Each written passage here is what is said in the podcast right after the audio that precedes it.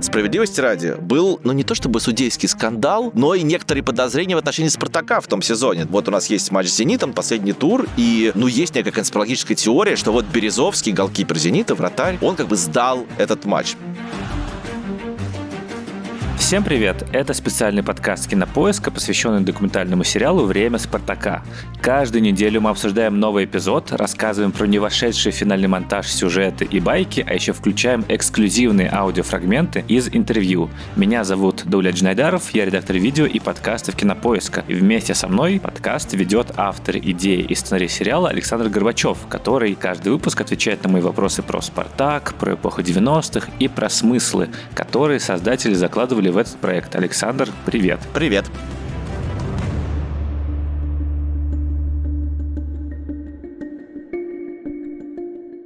Ну что же, четвертая серия, и в ней Спартак снова становится аутсайдером, темной лошадкой, и за время действия этого эпизода совершает классический камбэк в духе лучших спортивных фильмов. И здесь впервые очень мало Олега Романцева, а главным героем внезапно становится Георгий Ярцев, которого как раз в предыдущих эпизодах, кажется, почти и не было. И серия даже посвящена его памяти. Я хотел спросить, обращались ли вы к Ярцеву за интервью, или же не успели, потому что он уже уже умер. И сразу тоже очень интересно, вдруг есть какие-то версии, почему именно его Романцев назначил главным тренером, а потом после победы в чемпионате вдруг убрал с должности. Потому что сейчас это выглядит как история про Золушку, который после бала злые сестры увели принца. Ну, наверное, хорошо, что это так выглядит, значит, драма удалась. Да, конечно, мы с Георгием Александровичем собирались поговорить, он был абсолютно согласен. Более того, наш линейный продюсер Настя Енина вот буквально 15 июля днем с ним созванивалась, и он был бодр и все подтверждал, а через несколько часов э, стало известно, что он умер, к сожалению. Это, ну, честно говоря, довольно мощное впечатление на нас всех произвело. Что касается, собственно, истории того, как он стал главным тренером Спартака,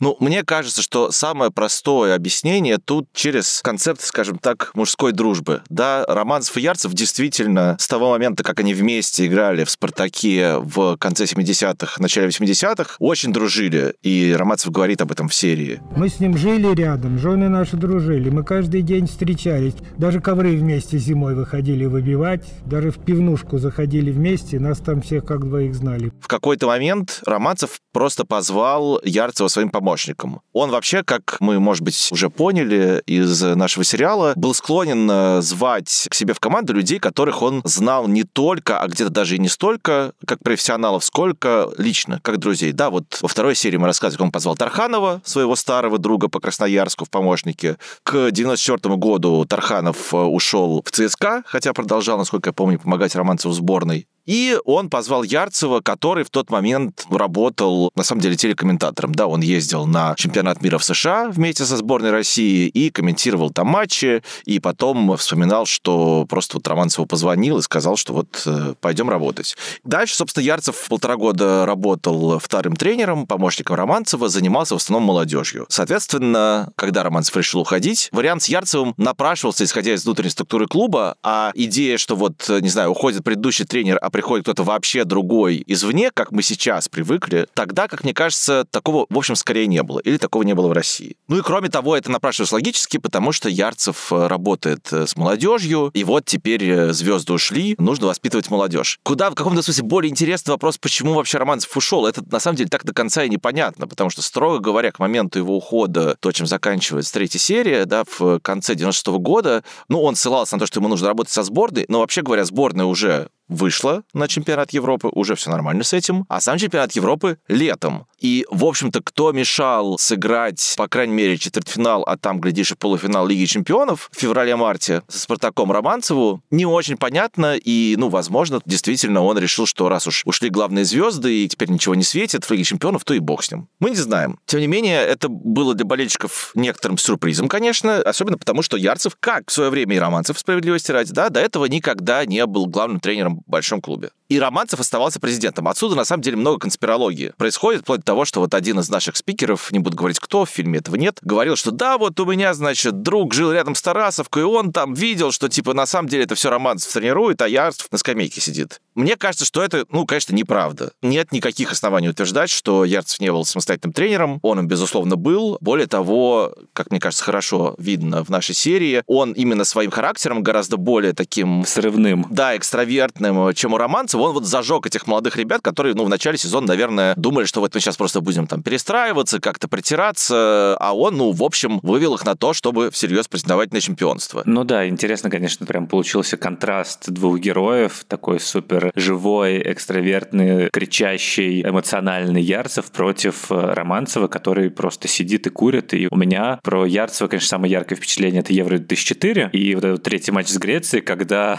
по-моему, это в футбольном клубе, что ли, была нарезка того, как Ярцев реагирует на то, как играет сборная, он там что-то бутылку ударил, э, короче, прыгал. Да-да, он крайне страстно, ну и тогда он тоже крайне был страстный, ну и как бы история с Португалией, когда он ушел до конца матча в подтрибунное помещение, ну, тоже показывает, что человека очень страстный характер. Романцев, конечно, по-другому себя вел. Хотя курили они примерно одинаково.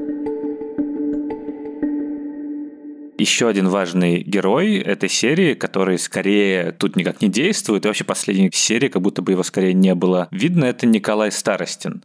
В сериале есть вот эта вот линия, что Старостин — это, по сути, Спартак, олицетворение всего, что важно для болельщиков, такой патриарх. А вот чем он был для команды в какой-то, может быть, более операционной деятельности? И можно ли сказать, что роль Старостина в какой-то степени сейчас заместил Олег Роман? Иностранцев. Что касается старости, насколько я понимаю, Николай Петрович до последнего дня именовался начальником команды. Это была такая советская, конечно, по происхождению должность, которая означала, ну, по сути, человека, который отвечает за все обеспечение клуба, да, и практически все вспоминают, что как минимум в советское время Старостин абсолютно виртуозно освоил эту работу, поскольку у Спартака, в отличие там, от Динамо или ЦСКА, не было за плечами какого-то мощного ведомства покровителя, да, Спартаком владела профсоюзная организация. Это, конечно, тоже не самая бедная советская организация, но все-таки, наверное, послабее, чем Министерство обороны или милиция. Но Старостин совершенно виртуозно умел получить для своих игроков квартиру в Москве, получить для них машину, что-то еще организовать, да, все материальное обеспечение.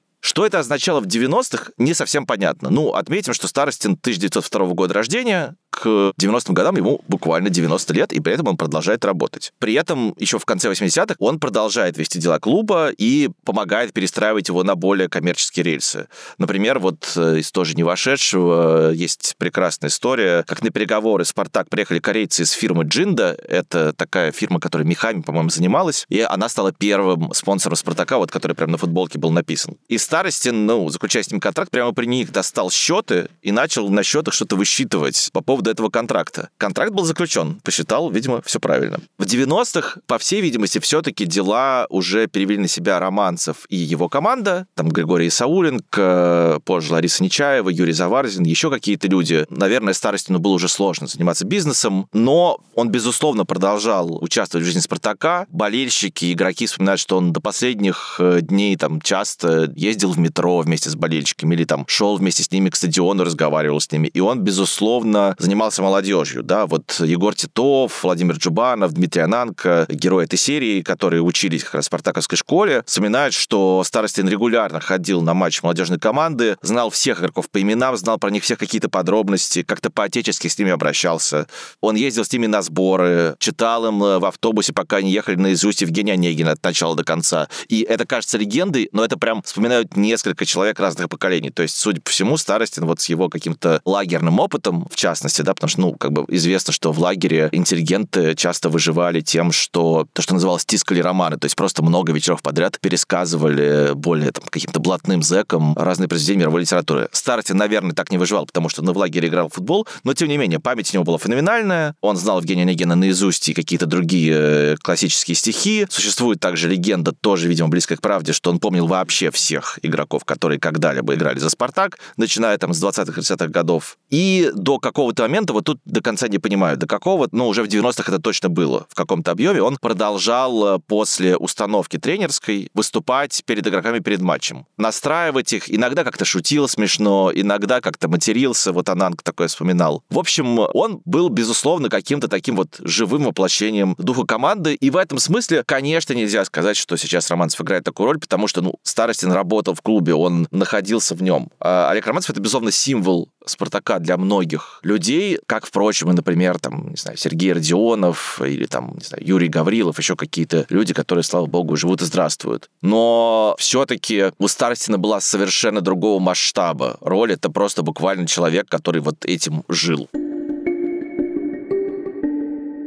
Если бы в документальном кино вручали премию за лучшего персонажа второго плана, то в этой серии ее очевидно бы получил Сергей Горлукович. Я о нем помню исключительно по видео, которое называется «Дриблинг легенды», в которой он в грязи, отталкивая игроков буквально руками, бежит вперед. Абсолютно какая-то мощь первобытная. Вот. Хотелось бы чуть подробнее о нем расспросить, потому что истории, которые вот есть в серии, ну, условно, в 2023 году, наверное, чуть-чуть дико их слушать, насколько такого рода, ну, по сути, дедовщина жесткая и такие отношения супер маскулинные были распространены в российском футболе того времени. Я, честно говоря, уверен, что это все абсолютно сохраняется и сейчас. Уж в российском футболе, ну, почти наверняка. Возможно, на Западе что-то начинает меняться вследствие вообще перестроения каких-то этических норм. Да, в России, мне кажется, к сожалению, одно из свойств системы спорта высших достижений, доставшейся стране с советских времен, в том, что там там муштра, да, как бы, и отношение очень жесткой власти. И мне кажется, что то достаточно безразличное отношение к публике, к людям, которые смотрят на футболистов, которые мы иногда в них встречаем, да, ну там самое известное, это знаменитый мем «Ваши ожидания – это ваши проблемы» Андрея Аршавина. Это просто такая выученная жесткость, да, потому что ну, другие люди просто в этой системе не выживают, не доходят до таких ступеней. Мне кажется, что, к сожалению, эта культура, она во многом связано с культурой власти в России, которая тоже, в общем, не смягчилась, прямо скажем, с советских времен, особенно если говорить о последних годах. И, ну, Крулкович просто очень харизматично в этом смысле. И та ситуация драматическая вот 96 -го года, она просто очень яркая. Да, вот есть эти какие-то ребята, молодая шпана, которая, значит, хочет там, не знаю, стереть с лица земли предыдущее поколение. Есть вот этот вот дедушка пионер-вожатый, который, значит, просто еще и харизмой обладает такой абсолютно, ну, в хорошем смысле, там, бульдожьей. Но это работало. Сейчас, наверное, таких игроков меньше просто потому, что больше рисков, что ты просто будешь все время получать красные карточки и не будешь будешь играть. За жесткость э, стали гораздо больше карать. Все-таки футбол 90-х годов, он был таким переходным. Он уже не такой уж костоломный, как там, наверное, какие-то 70-е, но, конечно, гораздо менее бережный, чем с середины 2000-х.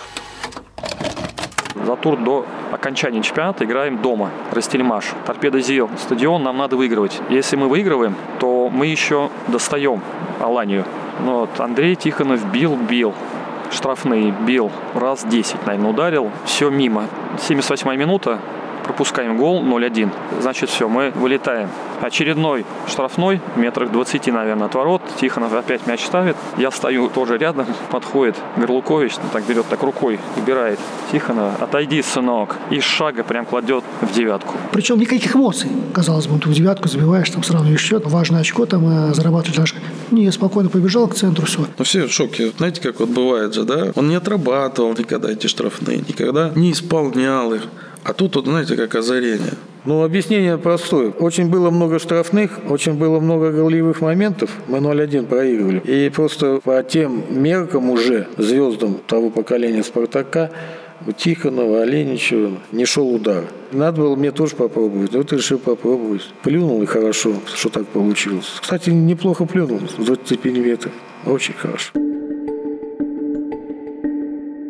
Главное противостояние эпизода – это «Спартак» против Алании, команды из Владикавказа. В серии мельком упоминается Чеченская война и ксенофобия по отношению к выходцам из кавказских регионов. Мне интересно, насколько тогда это было повсеместно распространено именно в спортивной среде, потому что у меня вот в голове есть представление о том периоде, э, вот эта вот связка футбольный фанат и, скажем, группировки скинхедов. Я не говорю сейчас, разумеется, что это обязательно связанные вещи, есть много фанатов, которые не были и не являются ксенофобами, но вот какой такой образ существует, и, наверное, он как бы имеет отношение к реальности. Как были связаны вот эти вот вещи, спорт и ксенофобия? Насколько я понимаю, вот 95-96, 97 это все-таки время формирования вот этих вот первых российских фирм, да, там в случае Спартака это Флинт Крю и окружающие, там Red Blue Warriors, в случае ЦСКА. Эти фирмы вырабатывают какой-то свой кодекс поведения, свой стиль одежды, и кажется, что в тот момент они все-таки в большей степени враждуют между собой. Я не знаю, мне кажется, что это скорее вот э, начало набирать обороты где-то 2000-х, то есть это скорее вторая чеченская война, чем первая. При этом, как мне кажется, конечно, контекст противостояния Спартака и Алании был в том числе про Кавказ, про ксенофобию и про вообще конфликт Москвы и Кавказа, скажем так. Потому что появление Алании как э, такой весомой силы в чемпионате России было, ну, вообще довольно сенсационно.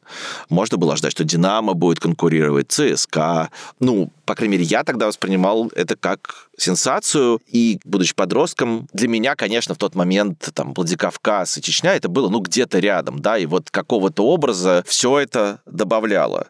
К тому же Ваиль Газаев, да, собрал команду, в которой и люди были тоже, которые выглядели не как обычные футболисты Спартака. Там были и узбек Мирджалол Касымов, и азербайджанец Надим Сулейманов, и множество еще, вот, ну, Газаев интервью нам говорил, что там были из 17 или 12 национальностей представители, и в основном это были южные национальности. Конечно, этот контекст, он волей-неволей создавался, хотя отметим, что, в общем-то, мне кажется, между Спартаком и Аланией все было мирно, да, то есть вот, мне кажется, самое экстремальное это то, что рассказывает Филимонов, когда после матча в Владикавказе полетели бутылки, камни в автобус, но надо сказать, что это был не первый раз, да, и после матча в Владикавказе в 92 году Спартак тоже закидали камнями, бутылками, Спартак выиграл 5-2 в тот момент. И были еще какие-то кейсы, когда, в общем, э, в провинции плохо реагировали на московские команды. Самое интересное началось уже, когда мы начали выходить из раздевалки.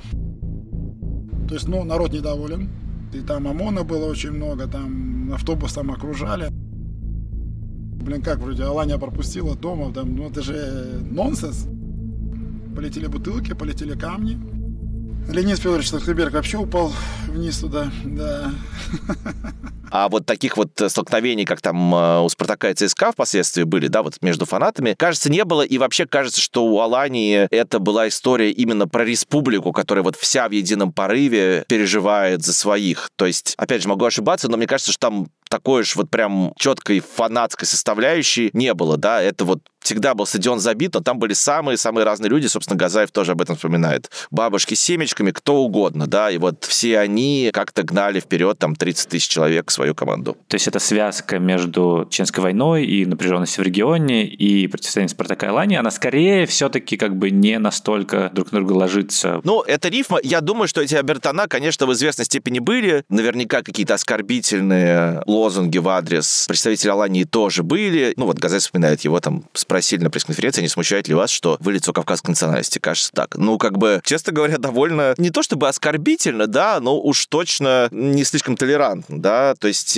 конечно, этот вайб, он был, но не гиперагрессивным, да, не таким агрессивным, каким и впоследствии были там какие-то фанатские группировки, мне кажется, по отношению к людям, которые там выглядят чуть иначе, чем они. А вот еще один сюжет, связанный с Аланией, связан с якобы подкупом судейства и что Алания как бы с помощью, видимо, водочных денег покупала судей, чтобы был нужный им результат. А как тогда вообще обстоят дела с судейством в российском чемпионате? Насколько прозрачно? Потому что договорные матчи, условно, про это все время все вспоминают. Была ли тогда выстроена какая-то вот система в 90-х в России? Потому что кажется, что в 90-е в России это могло цвести каким-то ярким цветом, или же РФС удавалось все это как-то держать под контролем? Самый корректный ответ в том, что что мы не знаем, потому что до сих пор практически все кейсы рассказов о договорных матчах в России звучат так. Нет, ну я, конечно, не участвовал, но я знаю, что в таком-то... Да, и как бы никакие процедуральные действия, как правило, с этим невозможно, а если они происходят, они заканчиваются ничем. Да, есть контрольно-дисциплинарный комитет, который рассматривает какие-то обвинения в договорных матчах и, как правило, ни к чему не приходит. При этом э, ставочная индустрия, да, как бы букмекерская индустрия, она же, ну, и близко не была так развита, да, все-таки сейчас реально выявленных кейсах довольно часто речь идет о том, что, ну, просто люди таким образом зарабатывали деньги на ставках. В России 90-х, как мне кажется, это не было какой-то большой составляющей около футбольного бизнеса, скажем так. Скандалов, конечно, было много. Я с глубоким изумлением смотрю на то, каким пышным цветом цветет конспирология в спорте, если честно. Да, вот я там болельщик Формулы-1. Ну, просто после каждой гонки люди считают, что, не знаю, напарнику там прикрутили мотор, чтобы он не смог обогнать, да. Лига чемпионов, Реал всю выигрывал благодаря судьям. Вот, я думаю, что это что-то очень интересное нам сообщает про то, как устроено человеческое сознание, и в частности про то, как люди воспринимают новости, да. То есть психологический механизм, наверное, таков, что ты настолько как бы не готов принять там поражение, да, что вот ты готов поверить в что, что угодно, что вот спустился с неба невидимый истребитель и продырявил души футболистов, условно говоря. Я не склонен верить тому, что вот Алания там кого-то там сильно подкупала. Действительно был знаменитый скандал как раз в том же самом 96-м году, когда Динамо и Алания сыграли в ничью, и как бы все это выглядело не очень хорошо с точки зрения судейской работы, да, непонятно, то ли там плохо отработал, то ли, как многие считали, судье заплатили. А президентом Динамо был Николай Толстых, он же в тот момент был президентом профессиональной футбольной лиги, то есть, ну, вообще говоря, спортивным чиновником. И он э, после этого матча вломился просто в судейскую и, ну, как бы по самой жесткой версии просто избил судью Чеботарева. По версии самого Толстых, он как-то просто возмутился, значит, что вы делаете? Милостивый сударь,